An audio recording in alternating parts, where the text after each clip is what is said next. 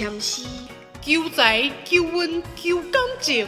欢迎来到地球老爸解签诗，跟跟跟跟跟跟跟跟跟。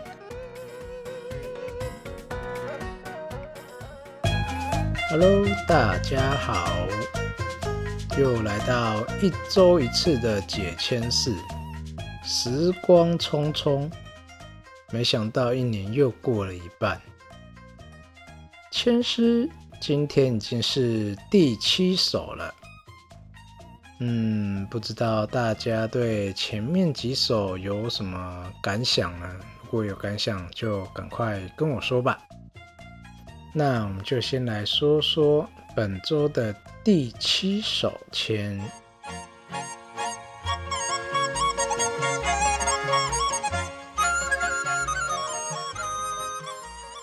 谦序是乙丑，五行时间方位是属金，立在秋天，宜其西方。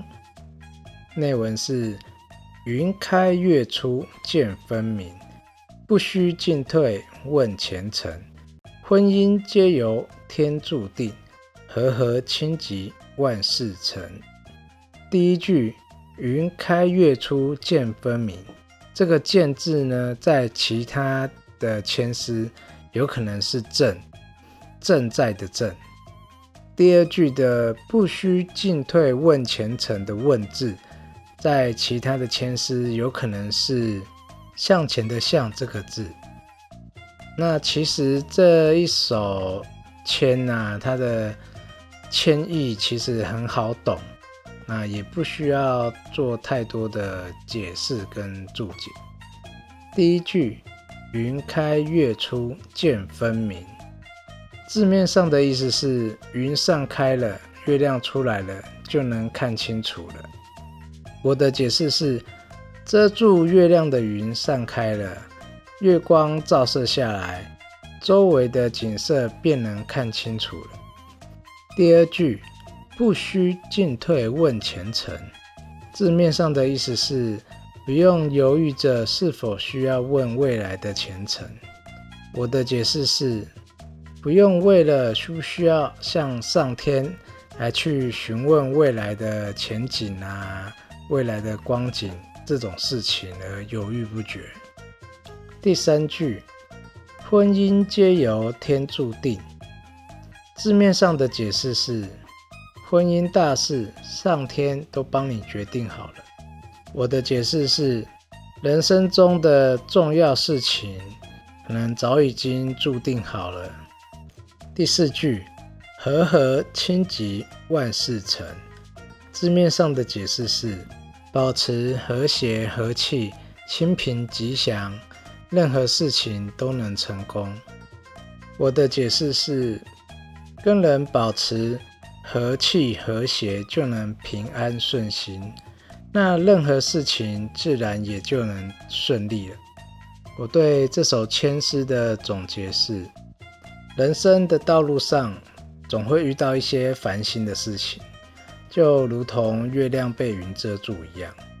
过了一段时间想通了，那其实对那些事情也就能看得透彻。像有一些人为了未来的发展啊，然后来烦恼，其实也不用去犹豫要不要去求神问卜，可能只是单纯还没下定决心而已。就像人生的大事，上天早就可能、也许已经安排好了，那我们该担心的，只是人与人之间的相处是否能够和谐。那处事上是否能够圆融？如果都能做到，有什么事情不能成功的呢？好，那我们接下来要讲故事。那其实这次的故事都是出自同一个典故，是小说《薛仁贵征东》的故事，一共有五十五回。这两个故事是介于十五回到三十五回之间。非常非常的长，长到我花了好几个小时去看完跟消化它。那这两个千丝故事分别是国公暗查白袍将跟尉迟恭挂帅，显象得胜。有的签诗可能上面只写尉迟恭挂帅。啊，我今天就只讲一个国公暗查白袍将，因为他的主角是薛仁贵，毕竟他也是这本小说的主角。故事相当冗长，希望大家不会听到睡着。那我先来介绍这几个角色。第一个角色是薛仁贵，他是唐朝的名将。最有名的攻击是三箭定天山。那小说版里面的三箭定天山跟正史上面的三箭定天山略有不同。第二位国公，国公就是尉迟敬德，也就是尉迟恭，他是唐朝的开国功臣，是凌烟阁二十四功臣之一。也是我们熟知的两位门神的其中一位。第三位是张世贵，他也是唐朝名将，原本是农民的起义军首领，后来被唐高祖李渊招降，在故事里面是被描写成奸臣，但在正史里面并不是。好，故事开始。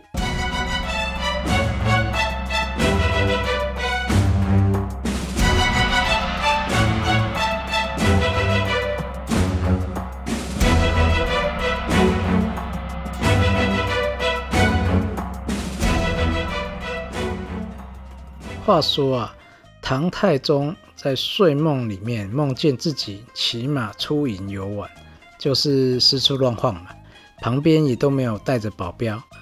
那天气很好，世界很美，骑着骑着就不知道骑去哪了，可能迷路了吧，也找不到自己的营帐在哪。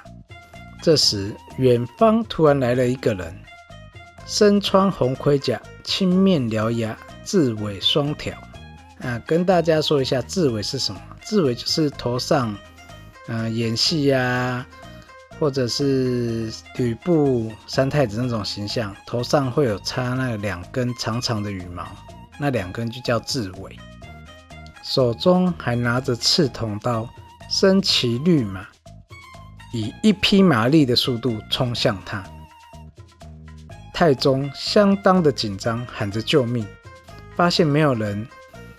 所以他也以一匹马力的速度去逃命，骑着骑着就骑到了海边，在海滩上，马蹄突然陷在里面不动了。这时他又开始喊救命，这次就有人出现了，一个人身穿白色战甲，骑着白马，手上拿着方天戟，大喊着说：“皇上，我来救你了。”然后就上去跟那个追兵互打，打没几回合就把追兵给宰了。砍完人，他就要离开。这时候唐太宗就问他叫什么名字，但他只留下了一首诗，说名字跟住哪里都在里面了。我觉得赵云聪明多了，只讲常山赵子龙五个字就能解决。然后唐太宗就醒了。把梦境跟军师说，军师就替他解梦，得知是山西绛州府龙门县人，名字叫薛仁贵。唐太宗知道了之后，就要去那边招兵买马，想找这位应梦贤臣。这时张世贵立刻使出闪现，闪到太宗面前，就对着太宗说：“这个任务我可以。”但是梦里面形容的这个人比较像我女婿，唐太宗就请他的女婿来看看是不是。人来了以后，太宗又请军士一看，虽然长相有点类似，但给人的感觉不像，而且他不叫薛仁贵，叫河中县。太宗就叫张世贵到龙门县去招兵买马，把薛仁贵给找出来。那话说，薛仁贵原本家境富有，结果后面都被他败得差不多，但也练就了一身武艺，所以他十八般武艺样样精通，就是把家里的钱都拿去健身了，所以很穷，穷到去当人家家里的佣人，那在那边就认识了他的老婆啊，娶妻过程我就省略，不重要。到了龙门县之后，薛仁贵果然想要来从军，但张世贵早已谋划好，等他出来就要把他赶走。心想着了不起，就跟皇帝说没有这个人在，就是欺君。第一次来骗薛仁贵说他的名字冒犯到他，然后有人在替薛仁贵求情，所以就免他一死。第二次来又说他全身都穿白色的，很不吉利，像戴孝在从军，是在诅咒他们的军队。但这次也有人替他求情，所以就免他一死。这两次的遭遇啊，让薛仁贵想要放弃从军。回家的路上，在金钱山休息，没想到遇到鲁国公程咬金被白额虎追杀，他一个箭步啊，就抓着白额虎打瞎了他的眼睛，然后就把他放走。程咬金就问他：有这等实力，为什么不从军？薛仁贵就跟他说明原委，程咬金就给他薛仁贵令箭，再叫薛仁贵跟他们说，如果再不用他，就会去找他们算账。因此，薛仁贵才能顺利从军。But，从薛仁贵的口中得知程咬金并不知道他的姓名，所以又骗他皇帝做一个梦啊，梦见一个穿白色战甲的人。要来抢夺他的天下，所以要把他抓起来杀掉。前两次看到他是因为不想乱杀无辜，才把他吓跑。他说，既然被国公遇见了，不收他也没办法，但要让他去做火头军，因为这样比较不会被发现。接下来就出征啦。第一站经过天盖山，有一个山大王来阻挡去路。张世贵的儿子张志龙去打先锋，不到两回合就被打着夹着尾巴逃回来。换女婿何忠宪上场，也不到三回合就被打回来。薛仁贵看得很生气啊，就提着他的方天戟上阵，不到几回合就活捉了三大王，然后把他夹在右手，要带回营区。没想到回营区，三大王已经被他夹死了。就这样轻轻松松拿下第一胜。过了天盖山，路上遇到大坑洞，深不见底。张志荣就有鬼主意啊，叫薛仁贵下去，如果有宝物就可以拿来进贡给皇帝。如果他死了也就算了。薛仁贵下去以后，发现底下别有洞天。走在路上，突然有人叫他，原来是一只青龙。青龙就跟薛仁贵说，跟他有海底冤仇，已经三世都未能了结。但他现在被九天玄女娘娘锁在那边，如果可以把他放走，就一笔勾销。薛仁贵就真的过去帮他解锁。这只青龙一转眼就消失了。然后薛仁贵就走啊走啊，在路上居然看到了真龙。打开里头有面团做的，一只龙，两只虎，九只牛，全部被他给吃下去了。而吃完之后觉得不舒服，但还是继续往前走。路上走到了温泉区，进去泡了一下，血就回满了，又可以继续走了。走啊走啊，遇到一位青衣童子，说是奉九天玄女娘娘来找他的。然后他就跟着他过去，见到九天玄女娘娘，娘娘就对他说：“他吃下的那些蒸笼里的面团是仙界的食物，所以他有了一龙二虎九牛之力。但是青龙被他放走了，会在东辽作乱。原本要去平定，只要三年就能搞定，现在要十年以上。”之后就赐了他五件宝物，帮他平定东辽。五件宝物分别是白虎鞭，不是一般的虎鞭哦，还有震天弓、五支穿云箭、水火袍、无字天书、拿了之后就叫他离开了。没想到回到地面上，他的同僚早就等他了七天七夜。然后他也跟大家解释发生了什么事。之后军队就向前行，不久到了天山，就向天山的主将叫嚣。天山的主将是三兄弟，分别是辽龙、辽虎、辽三高。薛仁贵一上山，差点就被滚木给砸死，就逃回山下，在山下喊说：“如果不出来，我就使用腾云驾雾之术飞上去，杀你个片甲不留。”兄弟三人一听，也觉得怕怕的，就出来跟他说：“你先飞给我们看看。”但薛仁贵也不是笨蛋呐，心生一计，他就对着兄弟三人说：“这个不是你们想看就可以给你们看的。”我身上有一支箭，它是活的，嘿嘿，厉害了吧？那兄弟三人就觉得他很虎烂。薛仁贵就说：“不信，我展示一下给你看。”薛仁贵却一次搭起两支箭，一支是响箭，一支是真箭。两支箭同时射上去，响箭会发出声音。那兄弟三人都看傻了，还以为箭是真的活的。但另外一支真箭就直直的射下来，直接命中辽山高的咽喉，他当场毙命。辽虎一看到这情形，转头就要跑，薛仁贵又射了一支箭，就直接让他下马。而辽龙则是吓得忘记自己还在山腰，急得大喊放滚木，结果两兄弟最后就被滚木给砸死。就这样，三支箭收天山。那跟大家说一下史实上的定天山是如何发生的。薛仁贵当时出战是连发三箭，射杀三名悍将，震慑了敌军。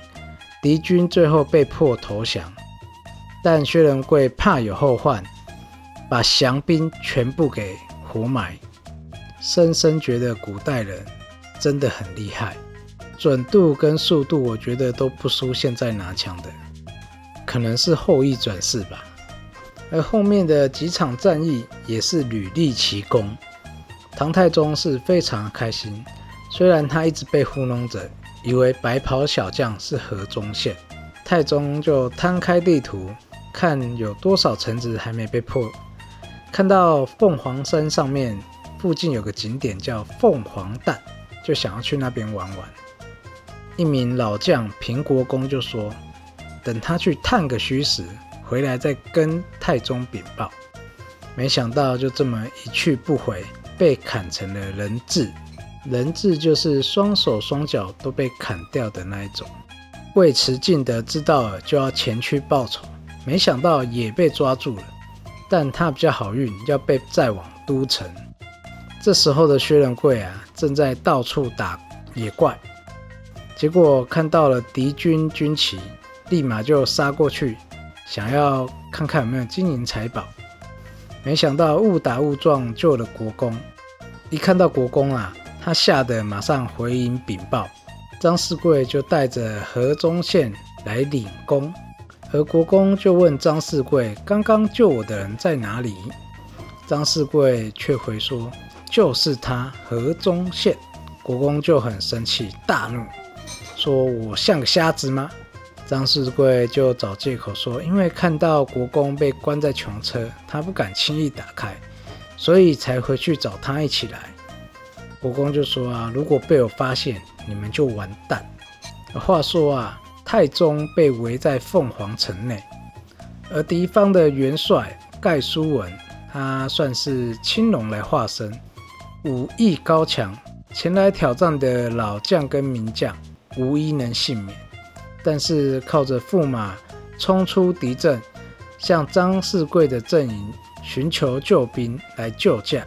张世贵一样只能派薛仁贵上阵，毕竟薛仁贵是主角，打 BOSS 也只能靠他。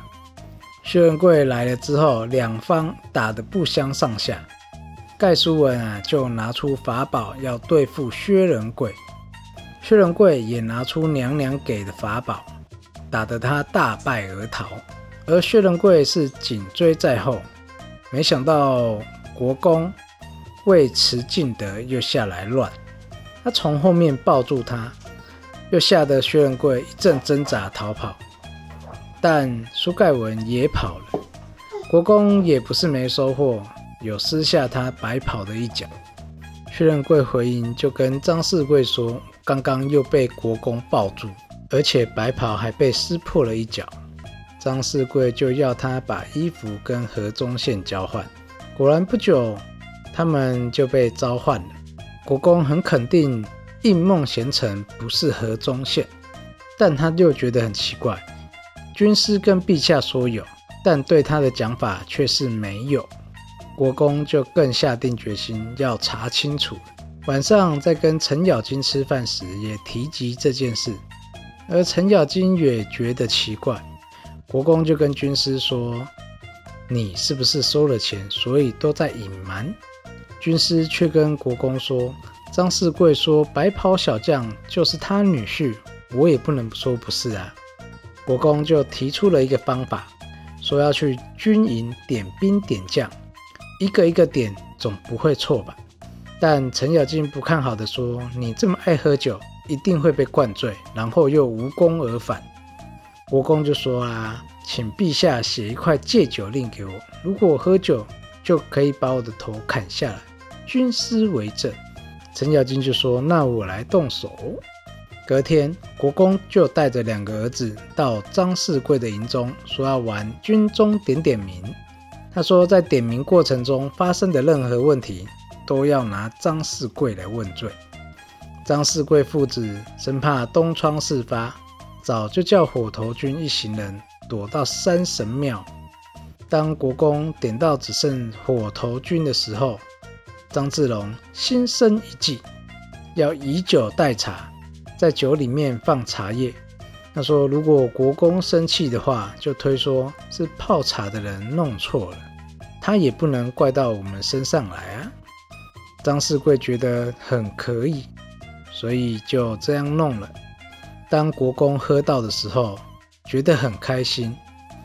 他也觉得张世贵很会阅读空气，一连要了了十来碗茶酒，完全忘记了要点名的事情。就算是他儿子来阻拦，也没办法，甚至摘下令牌，执意要喝酒，还要张世贵他们安排筵席，喝个够本。最后。喝醉了，睡到隔天傍晚起来，才发现误了大事，然后就在军营中四处探听消息，最后终于探听到薛仁贵的消息，带着儿子们往山神庙出发。说到薛仁贵这帮火头军，虽然张世贵有派人送酒肉来，但薛仁贵并不开心。薛仁贵对着兄弟说：“他要出去散心，晚点回来。”没想到国公早已在一旁看见他，也就尾随他。看他建了一个亭子，就要两个儿子在旁边等。国公就跟在他后面。这时，薛仁贵对着月亮诉说他的心声。国公跟在后面，全部都听见了，然后又冲过去抱住他。怎么感觉很像 BL 剧情呢？薛仁贵一开始以为是火头军的兄弟来乱，没想到一转身发现是国公，赶紧冲回庙中，跟大家说：“快跑啊！”国公跟着两个儿子随后也赶回山神庙，但却发现大家都已经逃跑了，找不到薛仁贵的国公却被押回。一回去就见到军师在军营的帐内，军师就说啊，国公逆子饮酒是大罪，没有查到应梦贤臣，可是要斩首的。国公就拜托军师说，喝酒的事情拜托军师务必要隐瞒。但是应梦贤臣虽然没有真正找到人，但是脸倒是看得很清楚。明天我去找张世贤问罪。